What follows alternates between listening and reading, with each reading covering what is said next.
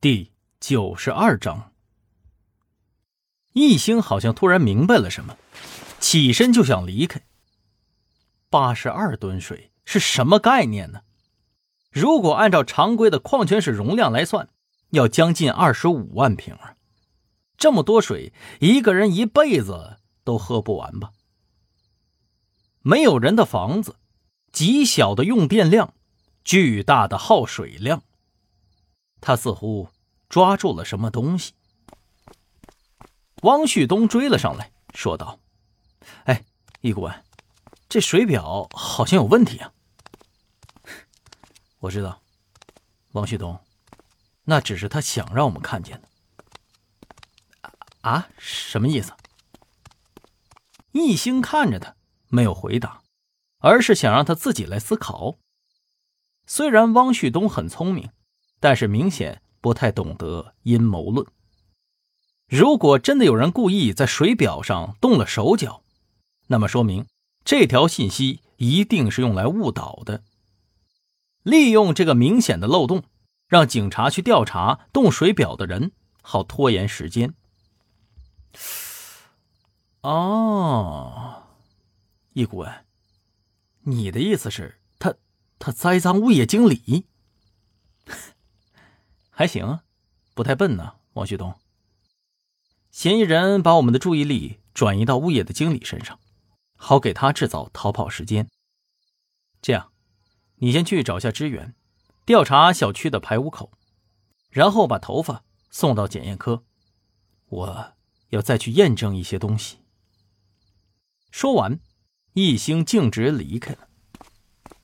看着易星的背影，汪旭东不禁感慨。哎，哼，跟他还是有差距啊。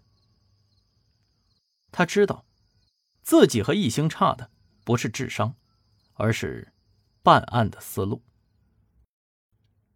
易星回到刑侦局的时候，已经是中午了。刚一进门，一个有力的手掌就搭上了易星的肩膀。“哟，易星，你怎么才回来呀？没和大家一起啊啊？”李队，哎，对了，你看见丁文璐了吗？呃，我想找他。你小子啊，大尾巴狼终于露出来了，是不是喜欢上人家了呀？一星白了他一眼，转身要走。李明耀赶紧陪笑，拉住了他。哎哎哎，哎呀，开玩笑呢，咋这么不禁逗呢？呃，丁文璐在实验室呢，你也知道他常年在那儿。呃，去去找他吧。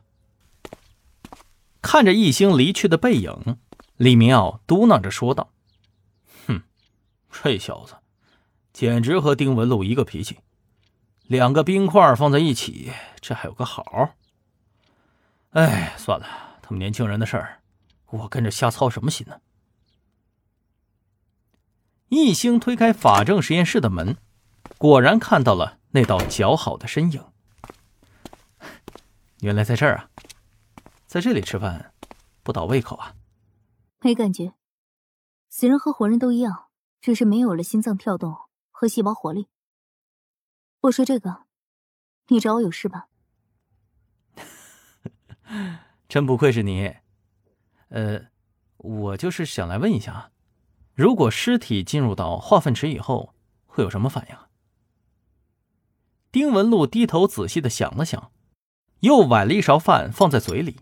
然后说道：“化粪池是处理社区废物液体的地方，产生的甲烷和厌氧细菌能够有效的清除虫卵和腐败物质的滋生，所以尸体在里面也是一样的，不会出现任何的蛆虫，大块的尸体是能保存好的。”哦，原来是这样。好，那我知道了。没有什么，我就走了。丁文璐的语气依旧是冰冷冷的，易星也习以为常，笑了一下，就去忙了。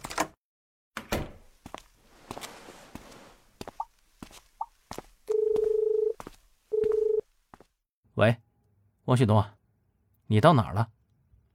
啊，易顾问，我在检查化粪池呢呀。哦，对了，刚才我已经把头发交给检验科了啊，他们说好像两点多就能出结果。呃，你记得去拿呀。啊，两点是吧？那也差不多快到了呀。易兴看了看表，还有半个小时。好吧，我等一下过去拿。两点一到，易兴就去技术侦查部门取结果去了。技侦的同志给了他一份纸质资料，上面是一个人的信息和档案照片。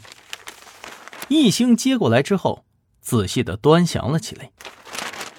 胡梅珍，女，四十六岁，滨海市麦田镇人，早年丧偶，独自抚养三个子女，一个女儿，两个儿子，现在都在外地，就职于一家家政公司当保洁。